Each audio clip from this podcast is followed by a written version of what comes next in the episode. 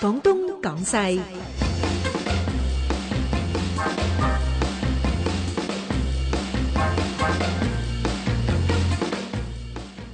今日廣東廣西嘅講古講今咧就講一大一小題目，咁啊小嘅題目咧就講呢一個校園嘅欺凌啦，咁就唔係講香港喎，就主要咧就係講喺美國啊，尤其是呢個加州啊嘅中國留學生，哇，即係都唔止一單㗎啦，呢一兩年都搞咗幾單嘢。咁啊，所以咧值得係傾傾嘅。咁另外咧就我哋嘅主要題目咧就講呢個泳池文化。咁啊，今晚咧有馬鼎盛啦，亦都有呢個雷洪德博士，加埋馬恩賜嘅。咁啊，幾分鐘之後記得聽住廣東廣西啦。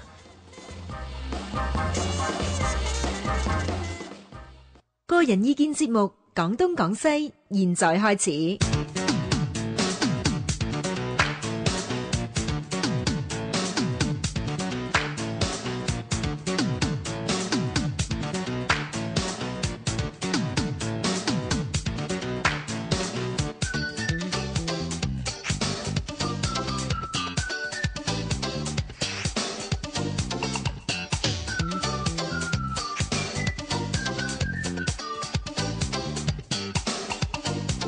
誒，歡迎大家收聽今晚嘅廣東廣西啊！今晚就星期一喎，阿雷博士唔好係啊搞錯喎，兩唔位係星馬期兄 唔係星期六啊！通常聽見你把聲就係星期六噶嘛。咁啊，我哋請嚟阿雷洪德博士，因為我哋其中一個題目咧就講呢個泳池文化。呢個大題嚟嘅，係咁啊！之前你要加插一個啦，就講講呢個校園欺凌啦，因為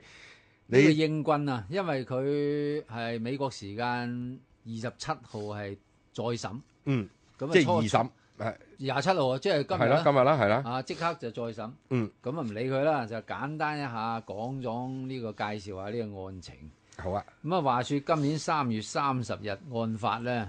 佢其實仲有啲小案嘅，不過呢個最主要係好案好發多個單，受害人咧叫做劉怡然。嗯咁啊個主犯咧，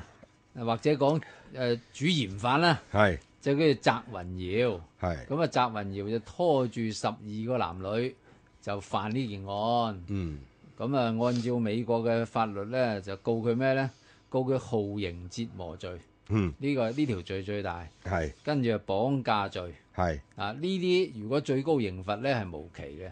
終身監禁。唉、終身監禁。而家就誒，其中一個關鍵咧，我睇即係佢啲報道咧，就係究竟佢哋呢幾個都係十七歲到嘅啫，十七至十八歲，啊，係主犯十九，最翻十九咁啊牙煙啲。即係問題咧就當佢而家只有一個，一個只 有一個十四歲唔係啊按成年人起訴，嚇其他個主審法官都考慮引用美國嗰條法律。係雖然未到成年，因為案情惡劣，係按成年人審，嗯按成年人判，係咁啊按，成年人入監。咁你咁咧就真係分分鐘會終身監禁啦，哇影響都係深啊。遠㗎呢個。因為最主要咧呢單咧唔係第一單啊，即係我上網一查咧，舊年又有兩單，數單數單，啊今年之後啊呢單三月噶嘛。跟住又有跟住又有又嚟一單，就唔知點解中國嗰啲即係中國大陸啦，去美國留學嗰啲僆仔，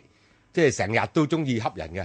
即係斑馬咧就成扎人捉咗去公園，又剝晒佢衫，但係都唔係喎又啊就因為拉又馬成。恩賜你嗰啲警匪片寫得太過啊喂，現大實陸大陸唔俾做睇㗎，睇警匪片 㗎，佢睇以為喂其實荷里活時代教壞佢真係喎變咗嗱，時代真係變咗。我喺八十年代中到尾咧，係我都喺美國讀書，係咁我都認識好多內地當時嘅留學生。哦嗰個年代咧，正經好哦多，非哇常之刻苦艱辛，真係為讀書，真係好窮困嘅，好嗯艱苦嘅生活，都係為咗留學完成個學位。係但係今時今日所謂嘅富二代咧，咁我最近呢幾年翻過美國啊，即係加拿大啲大主要城市咧，你見到一啲疑似中國嘅年青人咧，係揸住嗰啲靚車跑車咧，哇，周圍飛馳咧，嗰、個氣勢咧都真係幾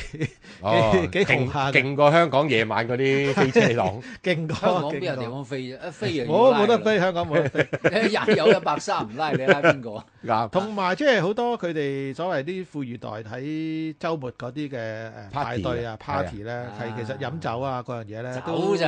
走都犯法，唔係嗰嗰走個廿一歲以下都犯法。係嗰個試問題過佢啦仲喎整埋毒品啊係啦係啦藥唔物係啦六六十分鐘雜誌都報導過喎，即係佢入唔到去拍，係但係咧佢淨係影個停車場都嚇死你。係啊，嗰度夾夾埋埋都唔知成幾千萬美金，因為架架車都唔係隨便都唔係法拉利就50萬 Bentley。里㗎嘛係係冇嘛？錯你冇夾錯哇！你淨係停車場嗰成百架車，嗰幾廿架車一齊，咁你夾埋話嗰度幾多錢啊？你仲再話車一車冚唪唥現兜兜嘅喎，唔係按嘅喎。係啊，唉，馬鼎盛你又講得啱啊！佢話今次咧嗰個法庭咧，法官話判要三百萬美金保釋，咁喺美國嚟講咧就好出奇嘅事㗎啦。係好都多話㗎啦，一級謀殺罪保釋都係一百萬啫嘛。係啊，問題點 點解你點解搭要？水啊嘛？唔係上次試過啊嘛。係就舊年有一個叫余一春啊，咁啊已經哇知道你老豆有錢㗎啦，中國嚟㗎嘛，又話有架法拉利喎，咁已經咧法官 set 佢二百萬美金，啊點都知即佢磅佢老豆老媽咧就喺即中磅國啊大陸飛去嘅